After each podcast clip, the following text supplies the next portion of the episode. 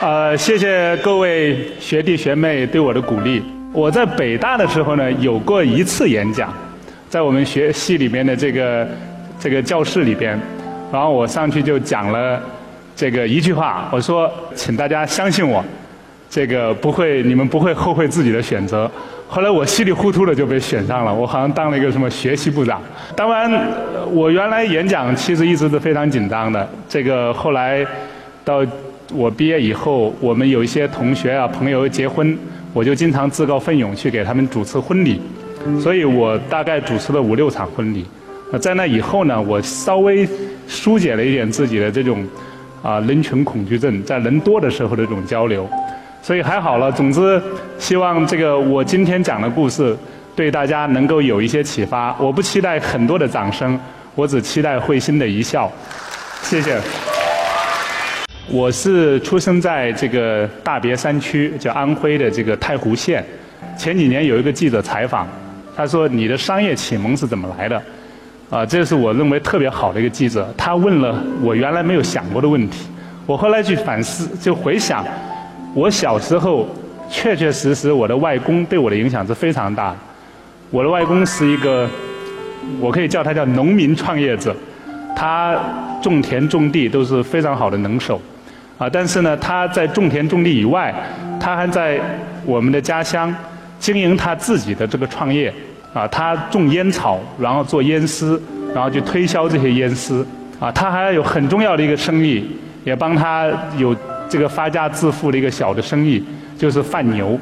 我跟着我外公，除了帮他干农活，确确实实是帮他放牛，而且是基本上是每过几天就要换一头牛来放。所以有很多人说，你小时候真的当过放牛娃吗？当然我没有像那个美国的那种，呃，西部片上 cowboy 牛仔那么的风光啊。我其实是确实做一个。比较土的放牛娃，但我确实是放过很多的牛，不是比大家想象的要多很多。那我也会去帮我外公去记账，因为农村里面其实比较少的是一手钱一手货的。你先把东西给他，然后你到年底你要用各种各样的方式去要账。后来，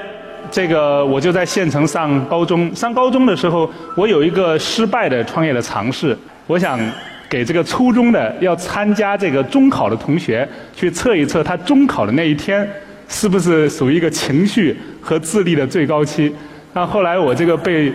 被老师反正发现了，这个被我被勘测掉了。所以啊，我这样前面也讲了，我上高中是一个反正比较调皮捣蛋的这个几年。后来我改邪归正，考上了比较幸运的考上了北大。刚进北大的时候，其实我的。理想或者说我的这个比较懵懂的这种梦想，可能朦朦胧胧的。我觉得我们是不是应该从政啊，或者这样的？因为我们在军训的时候，每天是要写这个毛泽东选集的这个读书笔记的，所以我也很自然会有这样的一些想法：我是不是应该往那样的道路去发展？我后来进了北大以后呢，我是我们班的副班长。副班长，那我要表现，所以我带着我们的同学劳动，然后爬长城去看升旗。都是比较政治正确的事情，但是很不幸，我给自己累病了。我住了一个月的院，然后出来以后发现我们班的政治格局发生了非常大的改变，好像跟我没有什么关系了。我的这个从政的梦想之路基本上就停在那个地方。我就花了一些时间思考，我自己到底要做什么。啊，因为我是非常喜欢计算机的，虽然我是一个文科的学生，但是。我计算机是我的，其实理科是比文科要更好一些的，所以以学计算机为起点，我开始了我在北大的时候，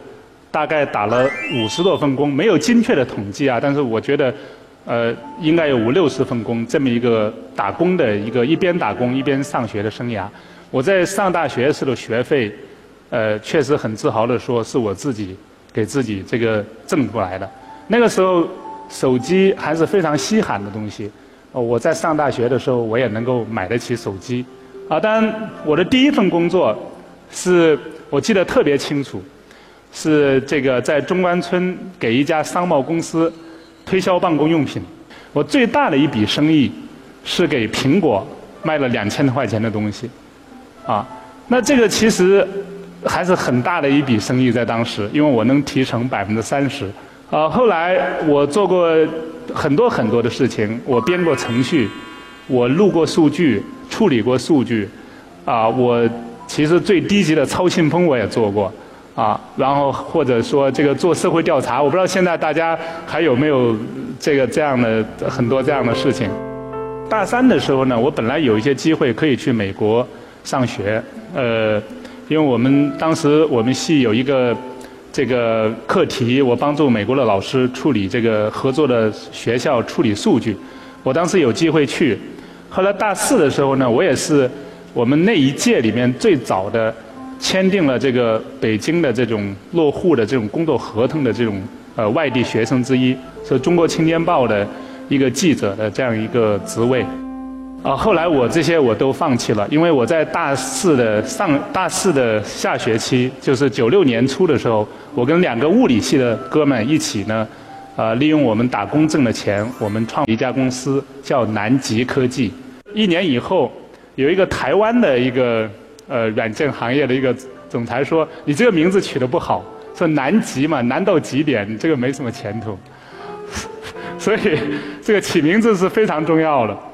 啊，我们那个公司呢，是中国最早的做这个。呃，域名注册和这个 web hosting 的这个服务商之一，就做那种网站的这种运营服务的，那是九六年初，确实互联网当时对中国是一个非常新鲜的东西。到九七年的时候呢，我们那个南极科技呢，呃，已经发展到了二三十个人。我的两个 partner 物理系的哥们呢，因为他们已经拿到了这个太多的这个美国一流大学的计算机相关专业的 offer，他们都出国了。我一个人在国内继续运营这个公司，我完全是心里没底的，因为我每个月挣的钱，我就要完全把它发出去，房租、广告费、员工的工资全部要花出去，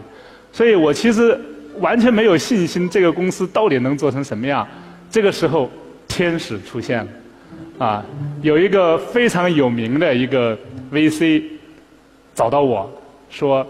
这个你这个事情不要干了，你这个事情没有前途。”四个每人在租一些，四亿个人在美国租一些服务器都能做。我们有一家公司，这个做数据库的，做图书行业的数据库，你去做吧。然后三年给你多少股份，然后给我配了很高的薪水，我还有一辆车。你知道那是九七年，你有一辆自己的车，还是非常这个拉风的一件事情。我后来在九七年参与创办的公司叫科文书业，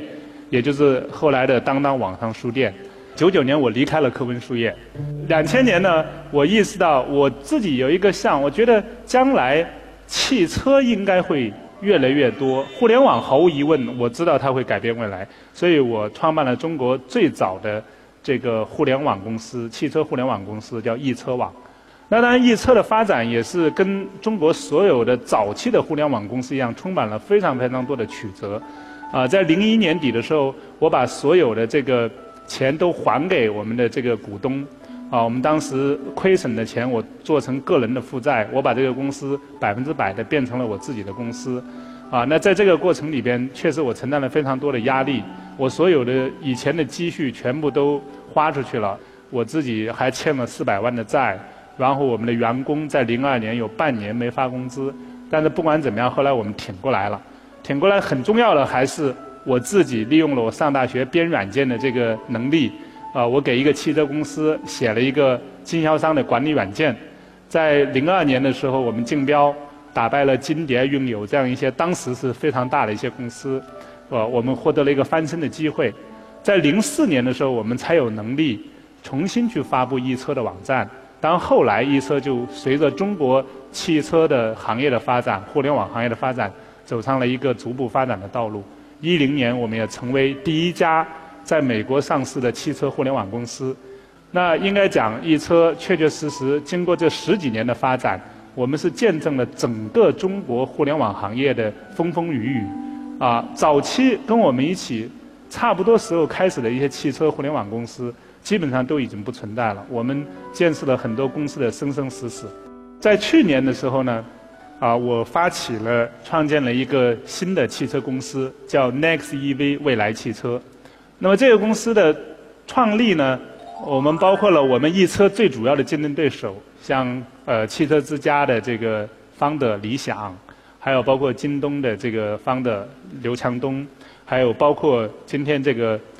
主办单位腾讯的这个腾讯公司，还有这个啊红杉啊，还有这个高瓴这样一些互联网行业非常有名的一些企业、个人和这个呃基金，我们一起创办了一个未来汽车。我们希望能够成为全世界最领先的智能电动汽车公司。啊，我们也有很多的进展，比如说我们赢得了这个呃。国际汽联 FE 历史上第一个这个车手的总冠军，在今年的六月份，啊，那过两天其实有第二个赛季的第一站，我们也希望大家去看，这是我们新的这个赛车的涂装。呃，我的故事是一个创业的故事，除了这些公司，我还参与了其他的大概十来家公司的这种创办，所以啊，我确实，我有个朋友讲，讲我不是在创业，就是在思考创业的路上。啊，确实创业是我的一种生活方式。那经过这个我这二十年的创业经历吧，有一些东西我还是可以跟大家分享。那我想分享的东西，不是关于你怎么能够创业成功，我想分享的东西是，你怎么样能够拥有一个好的心态去创业，你怎么能够成这个快乐的创业。那我想第一点就是怎么看待创业。如果你把创业看作一个生命的过程，那你对待很多事情，你都会豁然开朗。不管是你遇到了顺境，你知道这也只是过程，只是一瞬；不管是碰到逆境，你也知道哦，这个也是你需要体会的东西。啊，你就会用更好的心态去面对你所碰到的所有的事情。我想给大家分享的就是做好期望值的管理。我的一个口头禅，或者说，我觉得我怎么看待这个世界？我觉得人生就是期望值管理。当然，对于一个创业者来说，你在创业开始的时候，你就要问自己一个非常深刻的问题：如果你做的这件事情的成功概率只有百分之十，你还会义无反顾的做吗？那为什么要这样去拷问自己？因为如果你是这样的一个出发点，你。在将来的这个过程里边，你已经给自己足够的这个心理上的一个落差，去面对将来的困难，你的快，你的创业就会变得更加的快乐。就像我创办未来汽车，其实在这个项目上，我自己投资了非常多的钱，我也没有拿一股 founding share，就是创始人的股份。我跟我太太说，我可能只会给家里面留一笔很小的钱。我们现在还是租房子住。我说你，你愿意支持我吗？当然，我很高兴。他说没问题，干。其实，如果你有这样的一些期望值管理的这样一些出发点，我想你真的不会后悔自己开始的事情。这个是非常非常重要。那么最后一点，我也想希望跟大家分享的就是，如果你要创业，你要承担终极的压力，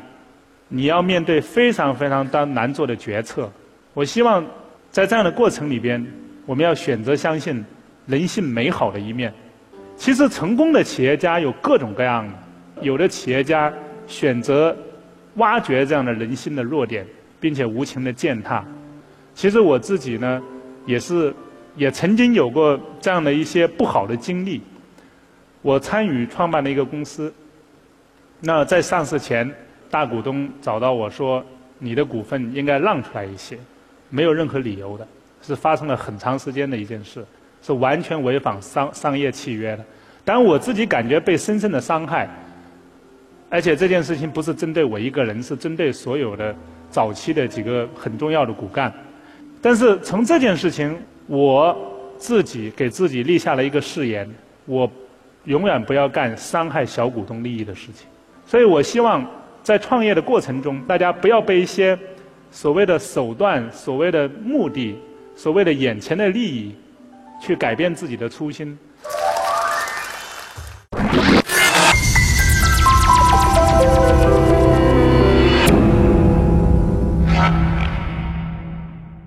我们易车的创办是希望让汽车的生活更容易、更简单。那在创办易车的过程，当然我充满了快乐。但是在这中间，我最快乐的一件事情，是在零九年的时候，我发起了一个。这个项目叫大学生汽车方程式大赛。那么这个比赛呢，其实在日本、在德国、在美国是早就几十年前就搞了一个活动，所有的有汽车专业的工科的学校都会组队来参加的，啊，那中国呢一直就没搞起来，所以零九年的时候呢，我和中国汽车工程学会一起发起了这个项目，每年会有几千个学生通过大学生方程式大赛这样一个机会。能够把自己的学到的书本上的知识和真正的做一辆车把它结合起来，我认为这件事情是在给中国的汽车工业未来的几十年打造脊梁。二零一零年的十一月十七号是一车上市的那一天，也是大学生方程式第一届的这个比赛的冠军车队产生的那一天。我心中的喜悦程度，实事求是的讲。这个大学生方程式的这个事情的顺利举行，超过了我去把易车带上市，因为我知道易车带上市它是一个自然而然会发生的事情，但是我确实以我把这样一个大学生方程式这件事情，我觉得是让我自己对自己很满意的一件事。当然，今年我们又会启动一个电动车的方程式的汽车大赛，因为。我已经知道中国的大学生在这方面和国外的差距，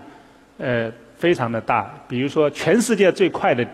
电动车是德国的大学生造，啊，比特斯拉大概还要快一倍。最后，我想借用 Steve Jobs 最喜欢的一句格言，当然这个格言应该不是他的，是他比较喜欢的，就是“过程就是奖励”。希望大家能够有快乐的人生。谢谢大家。